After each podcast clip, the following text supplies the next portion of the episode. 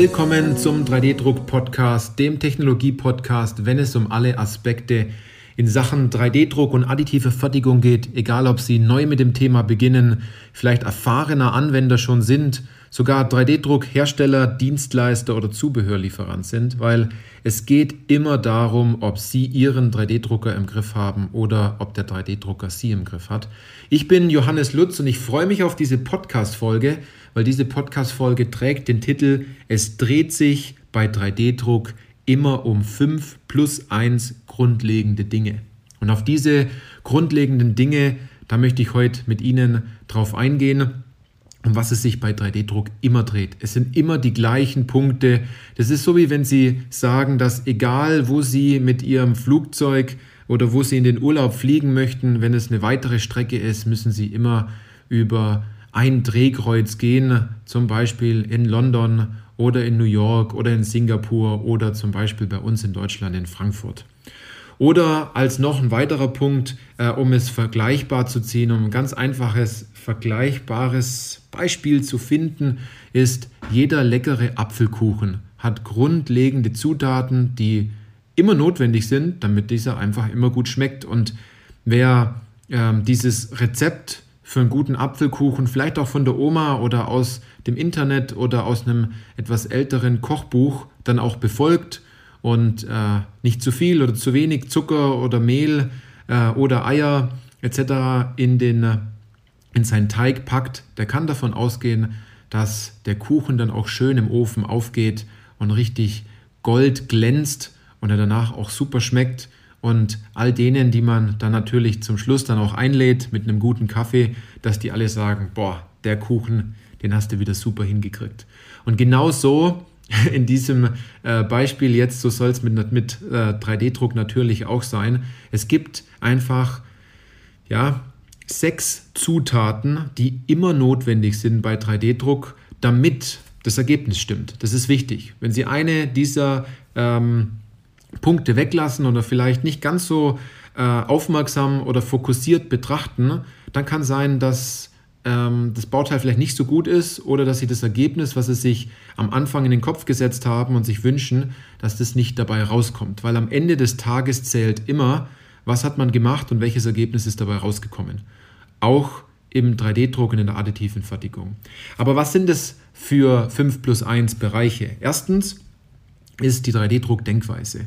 Und ähm, lassen Sie mich da vielleicht auch ein bisschen äh, konkreter werden in der Hinsicht, denn wenn Sie nicht davon überzeugt sind, dass 3D-Druck Ihnen helfen kann, dann können Sie jetzt schon aufgeben an der Stelle. Wenn Sie nicht davon überzeugt sind, dass äh, das Material, das es bereits oder die Werkstoffe, die es Bereich, bereits im 3D-Druck gibt, dass diese funktionieren, dass die Festigkeit und auch die Steifigkeit ähm, im Endeffekt für ihr Bauteil ausreichend ist und wenn sie dort noch mentale Blockaden haben, wenn man so sagt. Also sie, sie glauben vielleicht einfach nicht dran. Sie fragen sich, wie soll das funktionieren? Das könnte nicht klappen. Dann ist die Denkweise der erste Schritt ähm, von allem, um überhaupt mal die Chance zu haben, keinen Misserfolg zu haben zum Schluss. Also wenn Sie nicht von etwas überzeugt sind, dann müssen Sie es auch nicht machen, weil dann wird es immer zur Qual. Dann äh, äh, hat man immer wieder ähm, ja, so innere Schutzbehauptungen, dass man sagt, das kann ja nicht klappen oder wenn das schief geht, dann hätte ich ja folgende Nachteile und so weiter. Also versuchen Sie dort nicht weiterhin recht zu haben, dass es nicht funktioniert, sondern fragen Sie sich viel eher, was muss ich denn verändern? Wie muss ich denn dort denken? Wie muss ich da offener sein? Welchen Input von außen brauche ich, damit ich davon überzeugter bin, damit es schlussendlich auch funktioniert? Also der erste Schritt ist die 3D-Druck-Denkweise. Das ist das aller, allererste Punkt. Der zweite Punkt ist, ähm, die Welt von 3D-Druck ist natürlich sehr verwirrend, weil es gibt so viele Anwendungen und so viele Technologien. Der zweite Schritt ist, Anwendungen, äh, die Anwendung zu finden oder die Anwendung zu qualifizieren. Das heißt, die viele Antworten auf Fragen, die Sie haben, liegen darin, indem Sie das, was Sie vorhaben zu drucken, dieses Bauteil, was Sie vorhaben zu drucken, dass Sie diese, dieses Bauteil hinterfragen und bestimmte Dinge vielleicht nicht als normal üblich annehmen, sondern sich fragen, wie kann ich das denn noch besser machen? Ähm, was braucht diese Anwendung denn wirklich? Vielleicht sind es auch nur ein paar Kleinigkeiten und Sie können das hervorragend mit 3D-Druck umsetzen. Also der zweite Schritt ist Anwendungen finden und diese Anwendung zu qualifizieren. Also ähm, schlussendlich zu sagen, macht es Sinn, dort weiterzugehen und was muss an dem Bauteil verändert werden, damit es klappen könnte. Und was braucht man denn überhaupt dafür? Also welche Anforderungen gibt es an dieses Bauteil?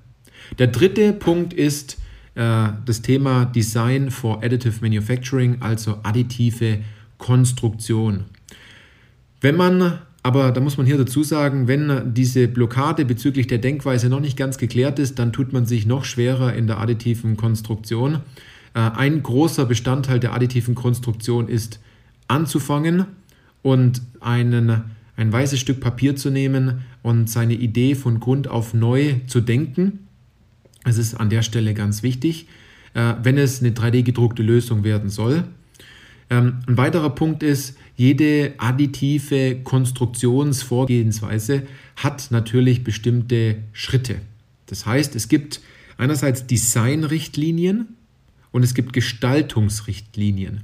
Äh, es mag vielleicht für den einen oder anderen jetzt genau das gleiche sein, ist aber total unterschiedlich, denn die einen schreiben vor, dass es notwendig ist, zum Beispiel die Wandstärke des Bauteils bei dünnen Wänden vielleicht 0,8 äh, mm sein muss.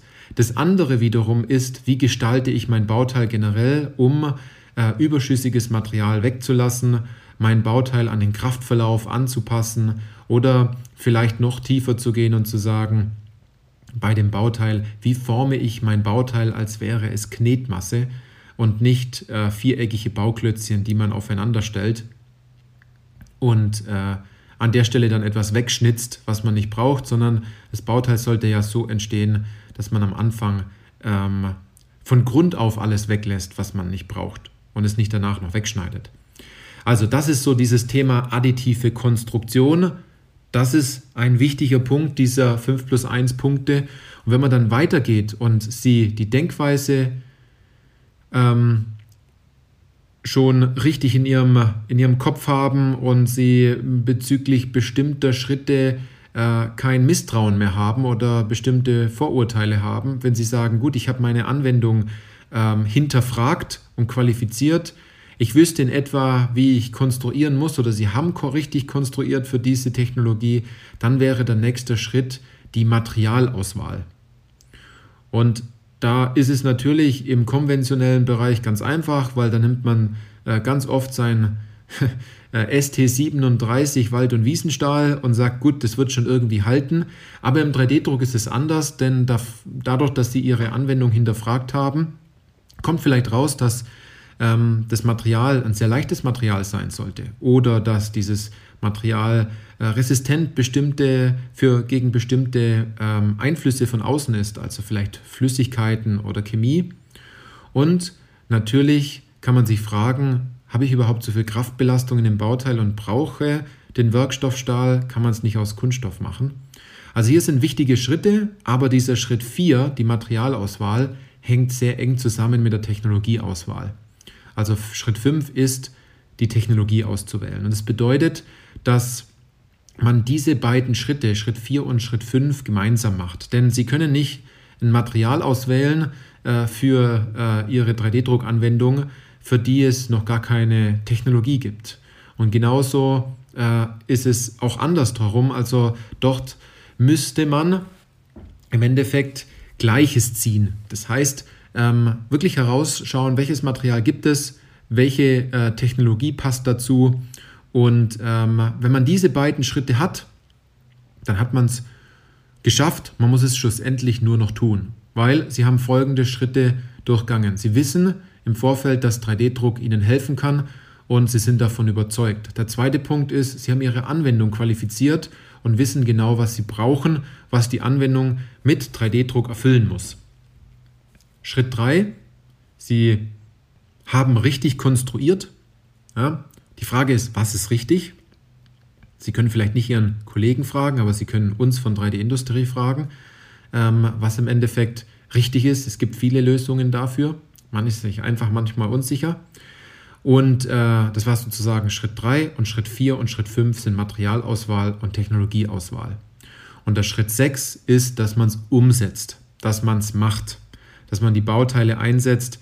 Denn um Misserfolg zu vermeiden, muss man jetzt auch erstmal etwas machen, damit man das schlussendlich auch anpasst. Und der Schritt 6 ist sozusagen das Thema Mitarbeiter, Wissensstand und Motivation. Das bedeutet, man kann diese Punkte natürlich nur umsetzen, wenn die Mitarbeiter entsprechend geschult sind, wenn sie Praxiswissen haben, wenn sie keine mentalen Blockaden haben, diese Technologie einzusetzen, dann wird das sehr, sehr gut.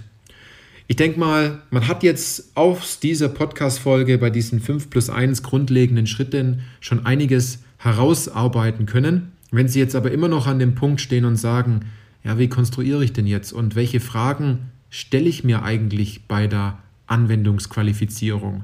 Wie finde ich Anwendungen? Was heißt überhaupt genau 3D-Druck-Denkweise und an welche Blockaden läuft man unterbewusst hin, aber sieht seinen, seine eigenen weißen Flecken nicht? Wie wählt man überhaupt das richtige Material aus? Oder welche Technologien gibt es denn überhaupt und äh, welche wäre die beste Technologie für meine Anwendung? Dann können Sie einfach zu uns ins kostenfreie Erstgespräch kommen. Ähm, dort kriegen Sie die Fragen nämlich beantwortet und Sie kriegen einen klaren Weg vor uns, denn wir haben diese Schritte schon tausendmal gemacht. Und wir machen diese Schritte jeden Tag mehrere Male in der Beratung mit unseren Kunden, mit den Maschinenbauern und äh, im Grunde genommen äh, geht es eher darum, sich an diese Schritte zu halten und äh, diesen Weg nach und nach zu gehen und äh, schlussendlich eine 3D-gedruckte Lösung in der Hand zu haben.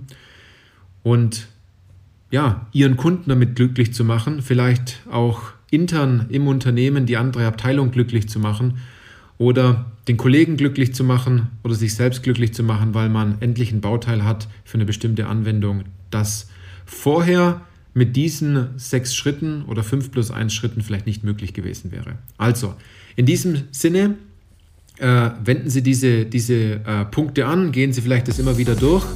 Und wenn Sie an der Frage hängen bleiben und Sie sich einfach unsicher sind, dann kommen Sie zu uns ins kostenfreie Erstgespräch oder schreiben mir über LinkedIn, welche Frage Sie zu der Thematik haben.